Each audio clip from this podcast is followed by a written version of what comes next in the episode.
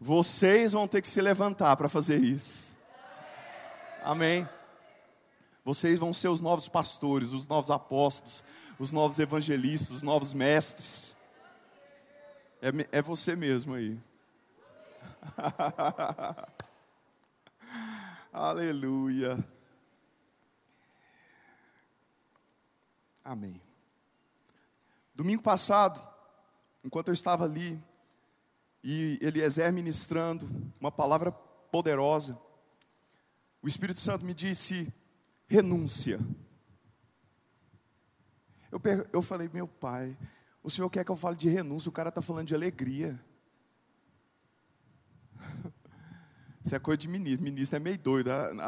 ele está ouvindo a ministração, mas está recebendo outra ministração. E isso começou a borbulhar dentro do meu coração. Algumas palavras vieram. Eu tenho muita dificuldade de parar, de sentar é, e abrir a Bíblia e ficar ali estudando. A Ariane me pergunta sempre: Amor, você não vai estudar, não? Não é amor? Não é assim que é a pergunta? Amor, você não vai estudar, não? Eu falo: Amor, estou estudando aqui, ó. Minha mente viajando. Estou andando, estou comendo, estou ali, tô, mas a mente está, ó, meditando. Estou estudando. Amém? Isso é estudar, meditar. Meditar é pensar naquilo. Estou ansioso com a palavra aqui, ó, a palavra fluindo. E eu pensei, pai, mas qual o objetivo? O que você deseja? E aquilo que veio no meu coração, e talvez o tema seria: negue-se a si mesmo. Não, não, não foi. Se eu tivesse falado assim, você vai ser rico. Aí, meu filho, capotava, rodava. Mas negue-se a si mesmo, oh meu Deus do céu. Mas amém. Graças a Deus que Ele é o Senhor. Aleluia. Eu queria que você abrisse a sua Bíblia lá no Salmo 139. É um dos salmos que eu mais amo. E eu sei que Deus vai falar o seu coração, porque estamos aqui para ouvi-lo, amém? O interesse de Deus é nos alcançar.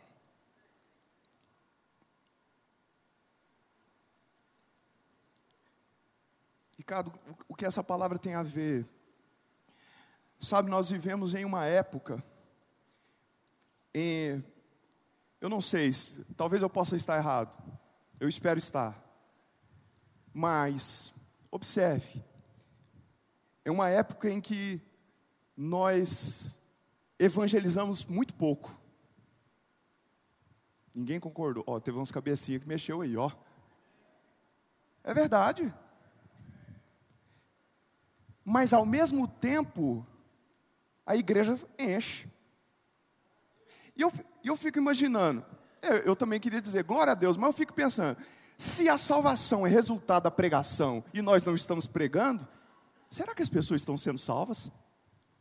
Ou elas estão vindo à igreja por causa dos seus próprios interesses? Vixe, eu não bato, gente. Quem diz isso, para. Rapaz. Aí o povo fala, Ricardo, por que você não prega muito na igreja? Porque, meu irmão, profeta, se pregar muito na igreja, a igreja acaba. Tem que pregar de seis em seis meses, senão é só violência. Mas pense nisso. Na verdade, as pessoas estão vindo à igreja, mas não entendem ou compreendem de fato o que significa ser cristão.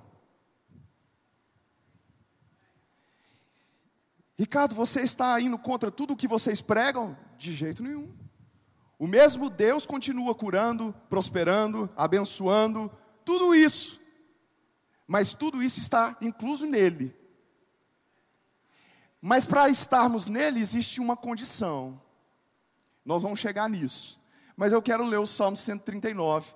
O versículo 14 diz assim: Graças te dou,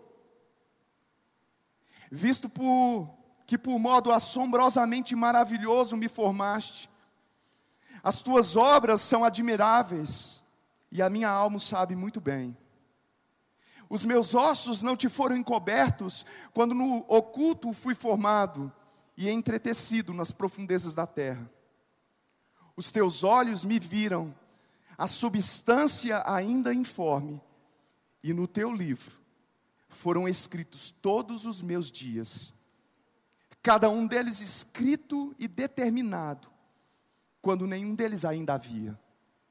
E talvez quando lemos o texto onde fala sobre a onisciência, a onipotência e a onipresença de Deus, nós podemos achar, ou até lendo esses versículos, olha, está vendo? Predestinação. Estamos predestinados. Nada, nenhuma folha cai da árvore se Deus não disser, ninguém morre se Deus não falar. Tudo acontece porque Deus quis. Guerras, mortes, genocídios, homicidas, tudo isso é a vontade de Deus. Não, tem uns três aí que não estão tá concordando, não. Eu não sei se eles são crentes ou. Mas preste atenção. O Salmo 139 revela o que então? Revela um desejo de Deus.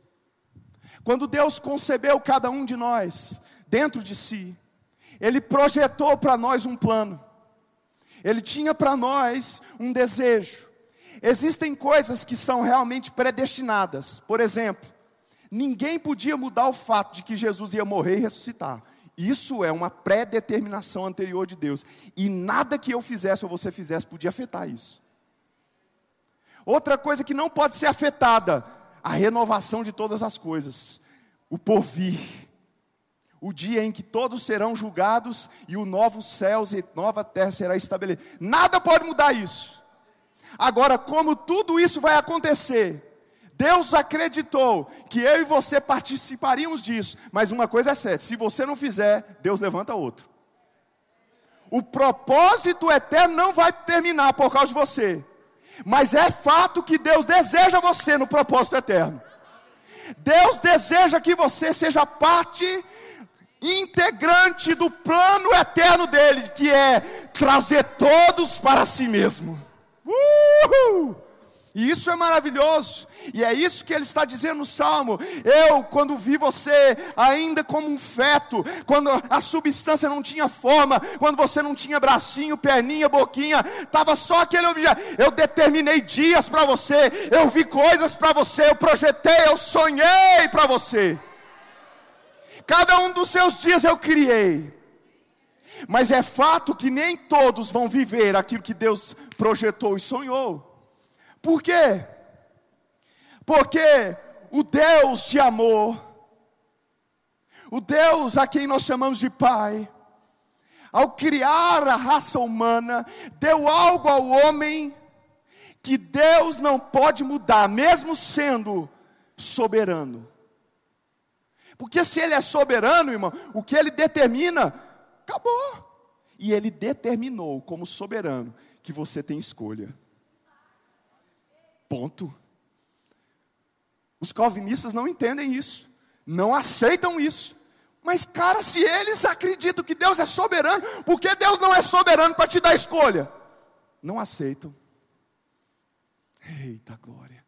Mas preste atenção: Deus, na sua soberania, decidiu tornar você livre.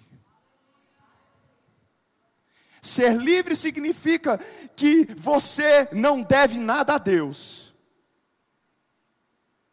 É duro.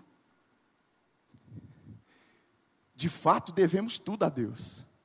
Mas quando Ele nos tornou livre, Ele nos tornou livre para escolher o que nós quisermos, mesmo virar as costas para Ele. E Ele, oh aleluia. Deus então projeta um plano para mim e para você. Mas como eu vou viver esse plano?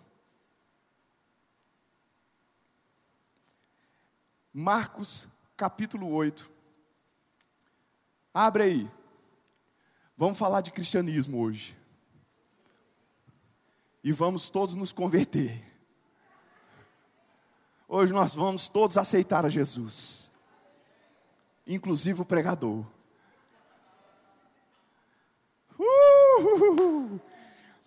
Marcos capítulo. Hoje você vai entender o que é ser crente. E entendendo, você é livre para ir embora, se não quiser. Olha que coisa mais. Isso é liberdade, irmão. Se você não quiser, você pode ir embora. Ricardo, você está mandando o povo embora da igreja? Não, irmão, não tem como sair da igreja. Uma vez que você entra na igreja, a igreja é o corpo de Cristo. Mas para entrar no corpo de Cristo, você tem que tomar uma decisão. Não adianta você vir na igreja, porque isso não te faz igreja. Vou repetir. Ir, vir à igreja e ver cultos não te faz igreja. Você pode até achar que é crente, pode até achar que é a igreja, mas se você não segue o padrão, não é. Oh, aleluia. Olha o que a Bíblia vai dizer em Marcos, no capítulo 8, a partir do verso 31. Esse aqui é o mestre de todos nós falando, é Jesus. E se Jesus está falando, irmão, pode ter certeza, é o correto. Jesus então ele vai dizer em Marcos capítulo 8, verso 31. Então começou ele a ensinar-lhes que era necessário que o filho do homem sofresse muitas coisas, fosse rejeitado pelos anciãos, pelos principais sacerdotes e pelos escribas, fosse morto e que depois de três dias ressuscitasse. E isto ele expunha claramente, mas Pedro, chamando-o à parte, começou a reprová-lo. Jesus, porém, voltou-se, fitando os seus discípulos, repreendeu a Pedro e disse: Arreda Satanás, porque não cogita das coisas de Deus e sim da dos homens. Então, convocando a multidão e juntamente os seus discípulos, disse-lhes: Se alguém quer vir após mim, diga: se alguém quer vir após mim, a si mesmo, se negue. Tome a sua cruz e siga-me. Quem quiser, pois, salvar a sua vida, perdê-la-á. E quem perder a vida por causa de mim e do Evangelho, salvá-la-á. Que aproveita o homem ganhar o mundo inteiro e perder a sua alma. Rapaz. Veja, qual é o problema? É, para você entrar no cristianismo, para você ser parte do, do cristianismo, só tem um jeito. Diga, só tem um jeito. O único jeito de você se tornar cristão é você morrer. Nenhum vivo pode ser cristão. Quem tem sonhos, quem tem planos, quem tem projetos, quem tem desejos, esses não podem ser filhos. Rapaz, eu estou falando muito, né? Não pode. Olha o que Jesus está falando. Por quê? Porque tinha alguém vivo lá, ouvindo o que Jesus estava pregando. E quando você está vivo, irmãos, você quer defender os seus interesses. Quando você está vivo, irmão, você não quer ouvir o que Deus tem para te falar. Quando você está vivo, você não quer ouvir as direções. E alguém vivo lá no meio falou: Não, você não vai morrer. E Jesus, na hora, fala assim: Satanás, cala a boca. Porque você não cogita das coisas de Deus, mas das coisas dos homens. O que Deus, o que Jesus estava dizendo, ei, se você estiver vivo, você vai sempre estar atrapalhando o propósito divino.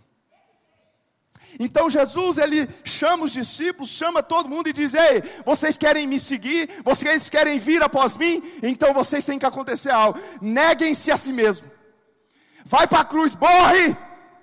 Porque, irmãos, a cruz não é o final de nada, é o início de tudo. Só existe um início cristão quando esse cristão, antes de ser cristão, vai para a cruz. Veja, a cruz não é o fim, porque Jesus diz: toma a sua cruz e me segue. Eita. A palavra negue-se a si mesmo é isso mesmo, morra.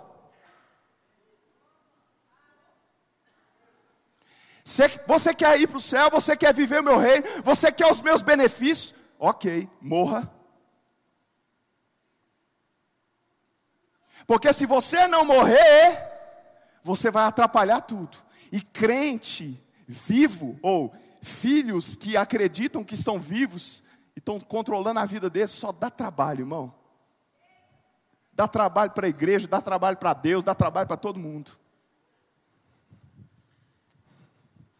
Estou pregando bem hoje.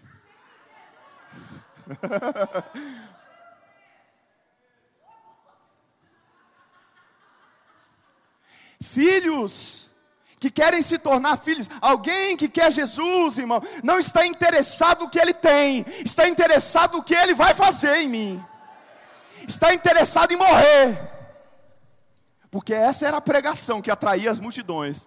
O cara está falando para me morrer, vou lá. Uh! A Bíblia vai dizer isso claramente, irmão. Negue-se a si mesmo. Tome a sua cruz, quer dizer, morra, morre para os seus sentimentos, morre para os seus anseios, morre para os seus desejos, morre para os seus planos, morre para tudo. Aí talvez você pense, Ricardo, mas e a prosperidade e a cura? Calma, irmão, nós vamos chegar lá. Eu não mudei, a palavra não mudou, a, a Bíblia é a mesma. Tudo que nós pregamos aqui para você é verdade, só que você precisa entender o antes de tudo isso, porque isso tudo é resultado disso que eu estou falando hoje: morte. Se você não morrer, irmão, você não tem parte com Deus. Se os seus desejos ainda estão acordados, trate de matá-los hoje. Se os seus sonhos ainda existem, morra, mate-os, desiste deles. Vai ficar bom, irmão. Vou te provar. Eita, Jesus. E quando nós olhamos para as Escrituras, nós vemos que isso é uma realidade, preste atenção. Quando Deus faz o homem e a mulher e cria Adão e Eva lá, em, lá no Éden, veja o que acontece: eles estavam vivos. Deus diz para eles: Ó, oh, eu vou dar liberdade para vocês, vocês são livres agora. Como? Tem duas árvores aí nesse jardim. Só que uma dessas árvores é a árvore do conhecimento do bem e do mal. Eu vou dizer, não come dela. Porque se você comer dela, você vai morrer. Veja como são os crentes. Os crentes têm um jardim inteiro para brincar. Mas quando você está vivo, irmão, só os seus interesses que importam. Aí você só consegue ver uma árvore. O fruto é bonito, tudo é oh delícia. Veja isso, preste atenção. Para você viver o cristianismo, você tem que se negar. Apesar de Deus te dar liberdade para você viver o que Ele tem, você vai ter que negar a si mesmo, negar a liberdade que foi lhe dada. Oh, aleluia. Mas a Bíblia vai falar em Gênesis, no capítulo 3, versículo 6, 6, que vendo a mulher a árvore que era boa para se comer, agradável aos olhos, árvore desejável para dar entendimento, tomou-lhe do fruto, comeu e deu também ao seu marido. E ele comeu. Todo pecado, irmãos, tem princípio, ou nasce do desejo do homem. É por isso que, irmão, se você deseja demais, pode saber, você peca demais. Não há como viver cristianismo sem morte. Ricardo, mas se eu parar de desejar, se eu parar de sonhar, quem que eu vou ser? Calma, nós vamos chegar lá. Nós lemos o Salmo 139 há planos a nosso respeito.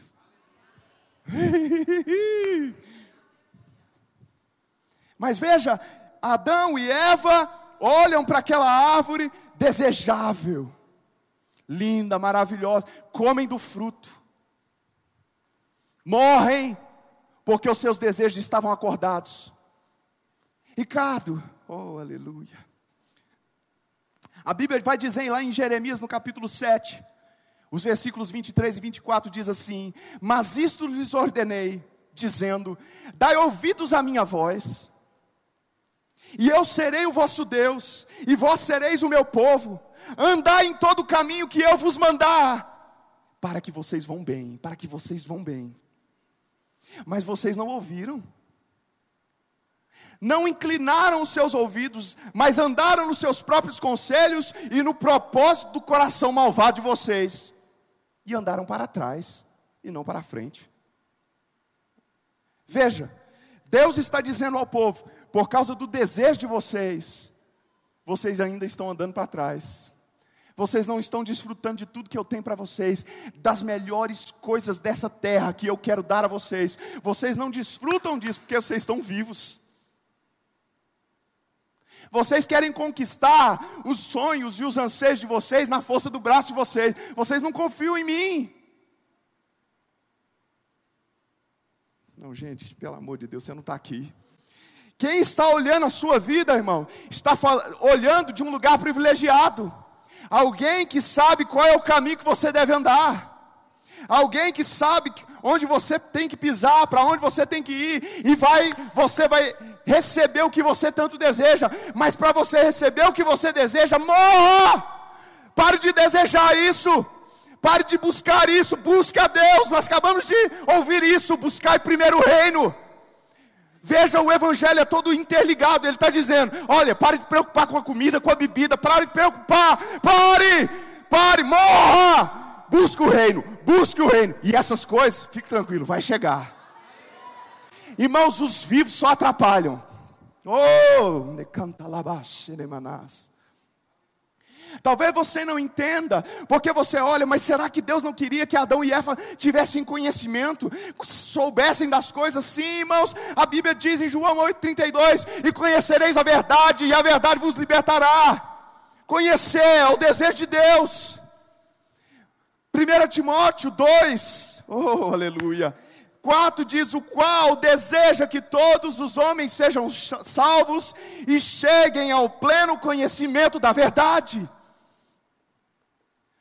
Oséias 6,3 diz: Conheçamos e prossigamos em conhecer ao Senhor. Será que Deus estava punindo Adão e Eva, não querendo que eles tivessem conhecimento? Não, irmãos, Deus queria que eles conhecessem, mas conhecessem nele. Veja, só existem dois caminhos: o caminho de obedecer a Deus ou obedecer a mim mesmo. Obedecer a você, irmão, só traz miséria, destruição, angústia. Você vai quebrar a cabeça.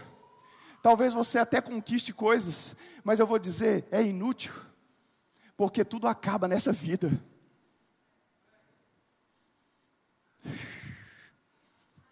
É o desejo de Deus, irmãos, que você mude, mas não há uma vida cristã. Veja que Deus não muda, Ele é o mesmo ontem, hoje e para sempre. Todas as pessoas dentro das Escrituras, todo mundo que precisou fazer algo para Deus teve que morrer, teve que desistir dos seus sonhos, desistir dos seus projetos, desistir. E todos aqueles que não desistiram, falharam, morreram, quebraram a cara. Nós acabamos de ver Adão e Eva. Quando Deus vai chamar Abraão, ele disse: Abraão, sai da tua terra sai da tua parentela, sai da casa dos seus pais, vai para uma terra que eu te mostrarei. Quer dizer, deixa tudo que aquilo que você acha que supre você, deixa tudo aquilo que você acha que é o, o seu ninho de conforto, sai desse lugar e eu vou te mostrar o que é ser próspero na terra. Veja, para você andar em Deus, você precisa desistir de coisas. Você precisa desistir dos seus projetos, dos seus sonhos, do, sabe, de tudo aquilo que você mais almeja. Desiste disso. Ricardo, mas é meu sonho. Ei, irmãos, você tem um pai bom. Oh, se a gente entendesse. Todos os filhos de Deus que desejam a Deus, desistiram de si mesmos. Todo mundo, para entrar no plano de Deus, precisa desistir de si. Eu vou ler um texto aqui, que está em Lucas 14. Eu vou ler na King James, porque eu acho fantástico que está escrito. Você não precisa de abrir, não, só ouve o que está escrito. Olha o que Jesus vai falar em Lucas capítulo 14. Milhares de pessoas, versículo 25, Lucas 14, 25. Milhares de pessoas acompanhavam Jesus. Então, dirigindo-se à multidão, lhes declarou: Olha o que, que Jesus vai falar, irmão. Para você não dizer que eu não estou falando. É, está escrito. Ele diz: Se alguém deseja seguir-me e ama o seu pai, ama a sua mãe, ama seus irmãos e irmãs, e até, oh meu Deus, e ama seus filhos, e até mesmo a sua própria vida, mais do que a mim, não é digno de mim. Eu não sei se você entendeu isso, mas Jesus está dizendo que se você ama mais o seu filho, porque não tem nada mais que você ama mais do que seu filho, se você tiver filho. Ele diz: Mas se você ama seu filho mais do que a mim, você não tem parte comigo, não. Ai, doeu. Isso aqui chama-se cristianismo. Não é qualquer um que quer entrar, não, meu irmão. Ele vai dizer: da mesma forma, todo aquele que não carrega a sua própria cruz e segue após mim, não pode ser meu discípulo. Eita. Porquanto qual de vós, olha o que ele vai falar, desejando construir uma torre, primeiro não se assenta e calcula o custo do empreendimento, e avalia se tem os recursos necessários para edificá-la. Para não acontecer que, havendo providenciado os alicerces, mas não podendo concluir a obra, todas as pessoas que a contemplarem inacabada zombem dele. Proclamando: Este homem começou grande construção, mas não foi capaz de terminá-la. Ou ainda, qual é o rei que, pretendendo partir para guerrear contra outro rei, não se assenta primeiro para analisar se com 10, 10 mil soldados poderá vencer aquele que vem enfrentá-lo com 20 mil?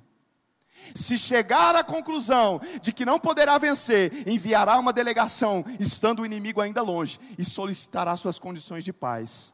Assim, portanto, todo aquele que dentre vós não renunciar a tudo quanto de mais estimado possui, não pode ser meu discípulo. Ai, ai, ai, ai. Do que, que ele está falando? gente, olha o que, que ele está falando. Ele fala assim, cara, se você for construir uma coisa, você primeiro senta para saber se tem dinheiro para acabar, porque se você começar e não tiver, vai todo mundo zombar de você. O que, que ele está dizendo? Você quer entrar no reino? Então você tem que estar tá certinho de que para entrar no reino você tem que morrer, porque se você não morrer, a obra não vai ser acabada. Você vai ficar no meio do caminho. O arrebatamento acontece, você vai ficar. Escuta o que eu estou dizendo, eu estou falando sério, irmão. Ele que está dizendo, ele está dentro do mesmo contexto que ele está falando. Ele está dizendo: se você não se negar, irmão, você não, se você não se negar, você não tem parte comigo, você não pode andar comigo. E aí ele dá o exemplo: olha, se o rei vai atacar um exército com 10 mil pessoas, sabe o que, que você tem que fazer? Você tem que pedir paz lá, porque se não der para você vencer, você vai ter que pedir paz. Tem como a gente pedir paz para as trevas, irmãos? Negociar com o nosso inimigo? Alguém aqui acha que tem como nós negociarmos com o inimigo? Se não tem como negociar com o inimigo, só tem um jeito: você tem que morrer. Porque se você não morrer. Eita glória. Hoje está um silêncio. Eu estou pregando a Bíblia. Ele diz no versículo 33: se você não renunciar a tudo quanto de mais estimado você possui, você não pode ser meu discípulo.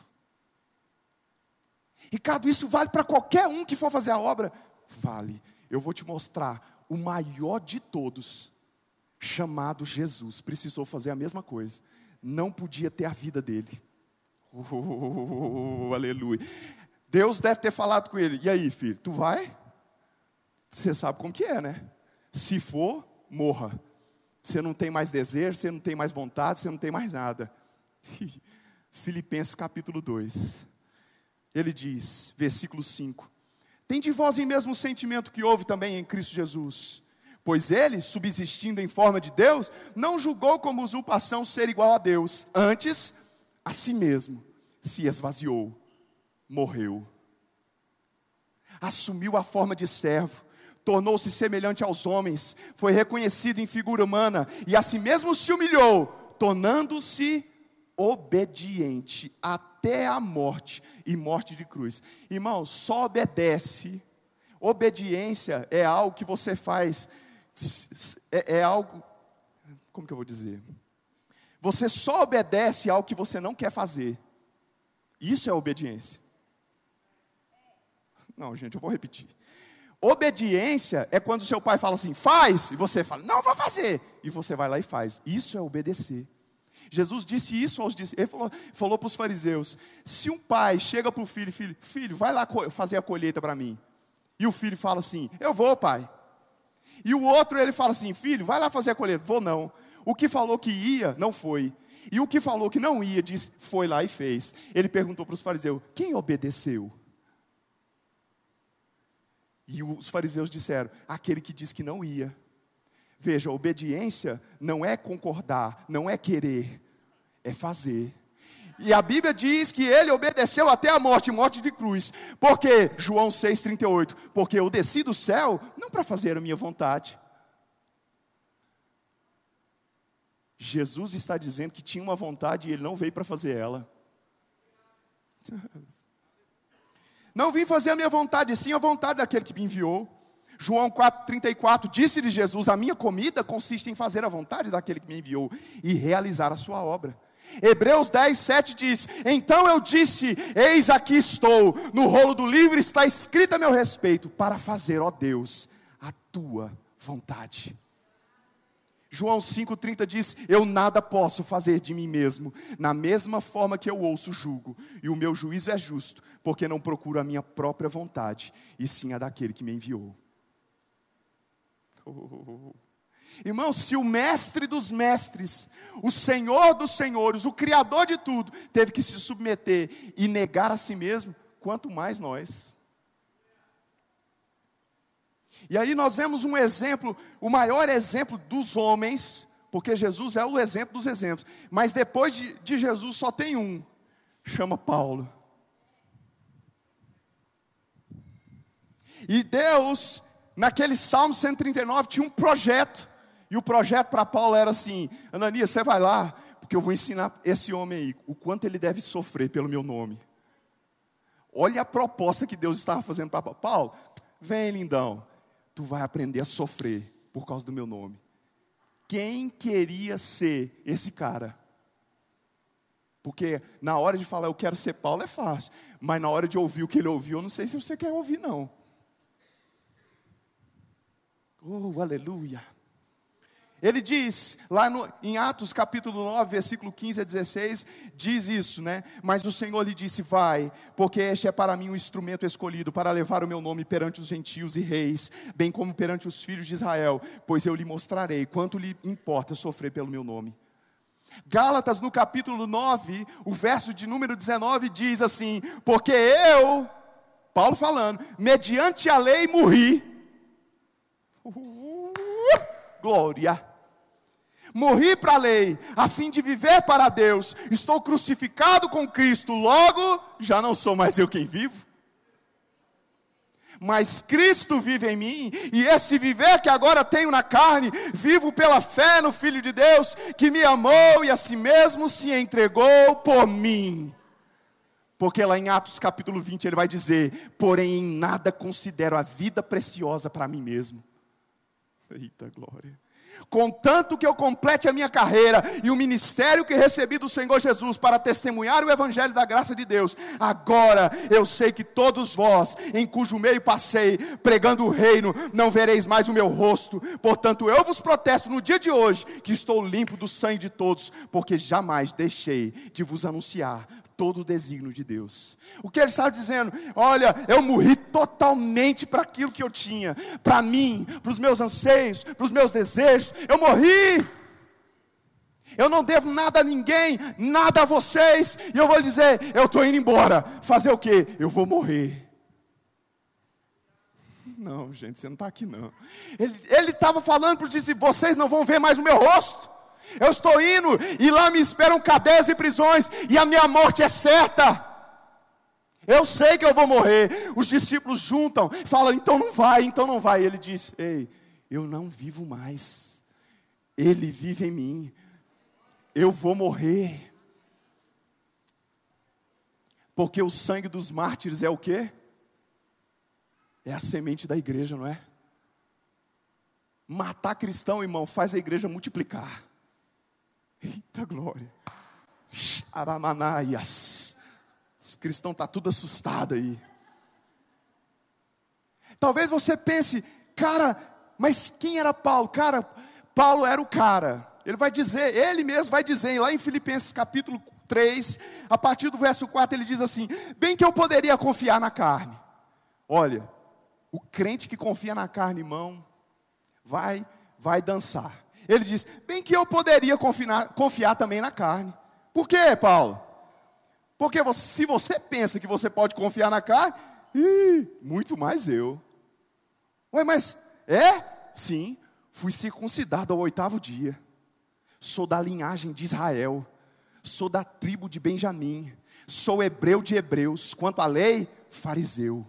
A raça mais alta da hierarquia teológica. Ele vai dizer: quanto ao zelo, perseguidor da igreja, quanto à justiça que há na lei, irrepreensível, mas o que para mim era lucro. Veja, era lucro, irmão. Isso tudo que falou aqui eram os desejos mais profundos do, daquele homem. O desejo mais profundo daquele homem era ser respeitado dentro da sua nação, era ser chamado de mestre, era ser, porque isso para um, para um israelita, para um judeu, era o auge do auge, era ser o presidente da nação, era ser o top dos top. Cara, o cara ser chamado de fariseu e as pessoas se renderem, ô oh, mestre, você, isso era o auge. Ele diz, mas o que para mim era lucro, isto eu considerei perda por causa de Cristo. Sim, deveras eu considero tudo como perda, por causa da sublimidade, do conhecimento de Cristo Jesus, meu Senhor, por amor do qual perdi todas as coisas. E considero elas como esterco. Tudo que ele falou, ele disse: considero como refúgio para ganhar a Cristo e ser achado nele não tendo justiça própria, que procede de lei, senão aqui é mediante a fé em Cristo Jesus. A justiça que procede de Deus, baseada na fé, para o conhecer e o poder da sua ressurreição e a comunhão dos seus sofrimentos, conformando-me com ele na sua morte, para que de algum modo eu alcance a ressurreição dentre os mortos. Oh, aleluia. Ele está dizendo: eu quero negar tudo isso. Tudo isso que é precioso para mim, eu considero como nada, porque quando eu nego todas essas coisas, eu conheço Ele eu tenho parte nele, eu tenho comunhão com ele, eu vivo nele, e a vida nele é a melhor vida que existe, irmãos. Eu vou dizer, Ricardo, mas então os meus sonhos, como vai ficar os meus sonhos, como vai ficar os meus projetos, como vai ficar meus planos? Fique tranquilo, irmão, se você morrer, a Bíblia vai dizer, lá em Jeremias, no capítulo 29, versículo 11: Eu é que sei os pensamentos que tenho ao vosso respeito, diz o Senhor, pensamentos de paz e não de mal, para para vos dar o fim que vocês desejam. Os sonhos que você vai negar, as, as, os projetos que você vai deixar, Deus vai te dar tudo lá na frente. O projeto que o apóstolo Paulo tinha era ser reconhecido pelo povo como mestre. Será que ele foi? As gerações, e não só as israelitas, todas as nações da terra reconhecem Paulo como mestre. Eita glória! Será que compensou negar a vida dele? Será que compensou morrer? Ele viveu coisas, irmãos, que na sua força ele jamais poderia viver. Acabou. Diga glória a Deus. Eu sei que vocês estão felizes que acabou. Mas veja, irmãos, que coisa maravilhosa. Desistir de você, irmãos, não é desistir de fato dos seus sonhos, é só colocar nas mãos daquele que pode realizá-los. Veja, voltei para o verbo. Não, é a Bíblia, irmãos. A prosperidade, a riqueza, as bênçãos, tudo aquilo que você almeja está nele, mas só tem um jeito de você desfrutar: você precisa morrer. você precisa deixar. Porque eu vou dizer, irmãos, a igreja está abarrotada de pessoas que vêm só para receber. Quando você vê uma igreja madura, você vai ver, é uma igreja que está trabalhando. Pessoas que estão dentro do ministério, pessoas que estão nos departamentos. Uma igreja que precisa implorar para pessoas virem para o departamento, pode saber, é uma igreja que está cheia de menino cheio de gente querendo viver os seus sonhos, os seus projetos, cheio de pessoas que querem ser sustentadas, querem ser abençoadas, mas não querem abençoar, não querem se doar, não querem se render, não querem se ofertar. Ei, oferte a sua vida hoje ao Rei da Glória, porque é Ele que sabe os pensamentos que Ele tem ao seu respeito. Ele tem planos de paz, de não de mal para a sua vida, e Ele vai te dar o fim que você deseja. Todos os sonhos de Deus estão voltados para você, Ele quer fazer você reinar em vida. A sua vida, irmãos, ela não vale nada. Diante da sublimidade do que ele é. Jesus, quando Paulo reconhece isso e ele olha para Jesus, ele diz: Que o que é minha vida? O que é tudo isso? Não considero nada como nada, porque a sublimidade está nele. Se Adão e Eva tivessem mortos, se eles tivessem morrido para os seus próprios desejos, nós não estaríamos aqui. O plano da salvação não teria sido necessário. Jamais teríamos morrido, nunca teríamos saído daquela, daquele, daquele processo. Você entende? Foi o desejo de um homem, o desejo de uma mulher, que estavam vivos para si, para realizar coisas que eles desejavam. Quando Deus estava lá falando para eles: Ei, eu vou realizar isso para você, fique tranquilo, eu sou seu pai, eu sei o que você precisa, eu sei o que te agrada, porque o pai e a mãe, irmão, eles sabem o que, que agrada o filho. Ei. O pai e a mãe, eles sabem qual é o presente que o filho quer. Talvez ele não dá porque ele não tem condições, mas se ele tiver, irmão, pode ficar esperando, vai dar. Agora, se, o, se nós humanos fazemos isso, quanto mais o nosso Pai, irmão. Ele pode ficar de pé?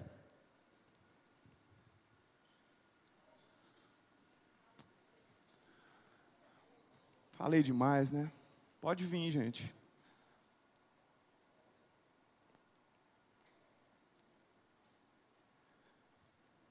Tudo isso que eu apresentei para você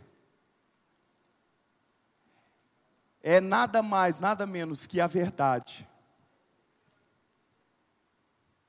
Eu não sei como você tem vivido até os dias de hoje, mas uma coisa é certa: é um fato, é um fato que muitas coisas estão vivas em nós,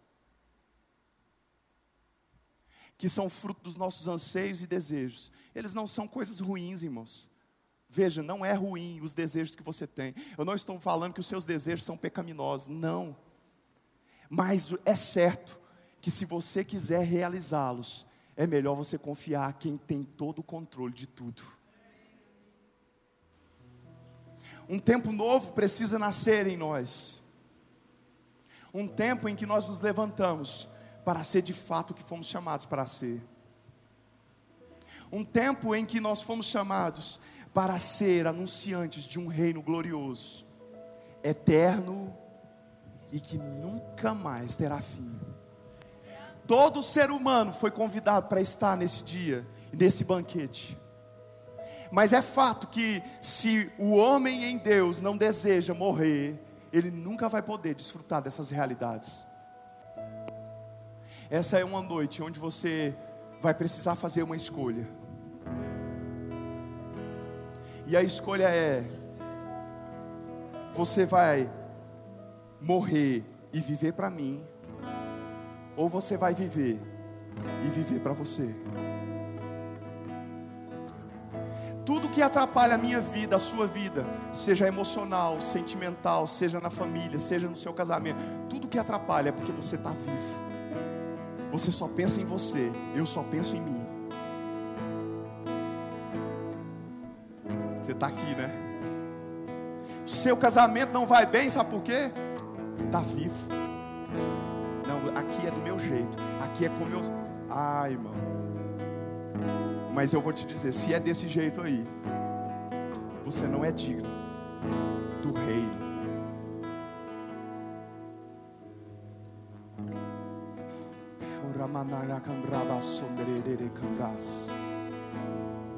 Sabe, eu quero, eu não vou chamar pessoas aqui na frente, porque eu tenho certeza que todos nós deveríamos estar aqui. Todos nós precisamos estar nesse lugar onde a gente vai se render. E eu vou te convidar a fechar seus olhos, sabe? E a refletir na sua vida. E eu vou dizer, irmãos, é melhor morrer. Morrer para tudo que você anseia e viver para Cristo. Porque, irmãos, a Bíblia vai dizer que é incomparavelmente melhor. Que nessa noite, Espírito Santo, você nos convença pela palavra, que nós precisamos dedicar tudo o que temos à morte.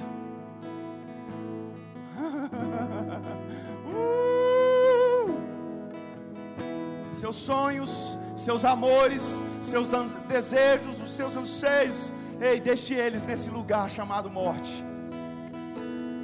Porque uma vez que nós deixarmos isso na cruz, é hora de nós seguirmos a Jesus. E o poder de Deus vai se manifestar de uma forma gloriosa e profunda.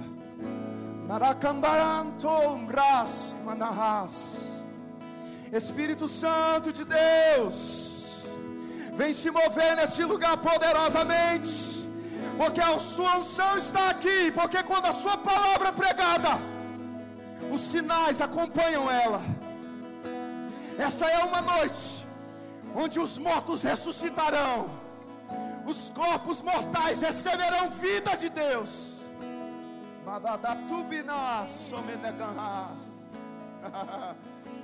oh, sonhos ministeriais vão acordar.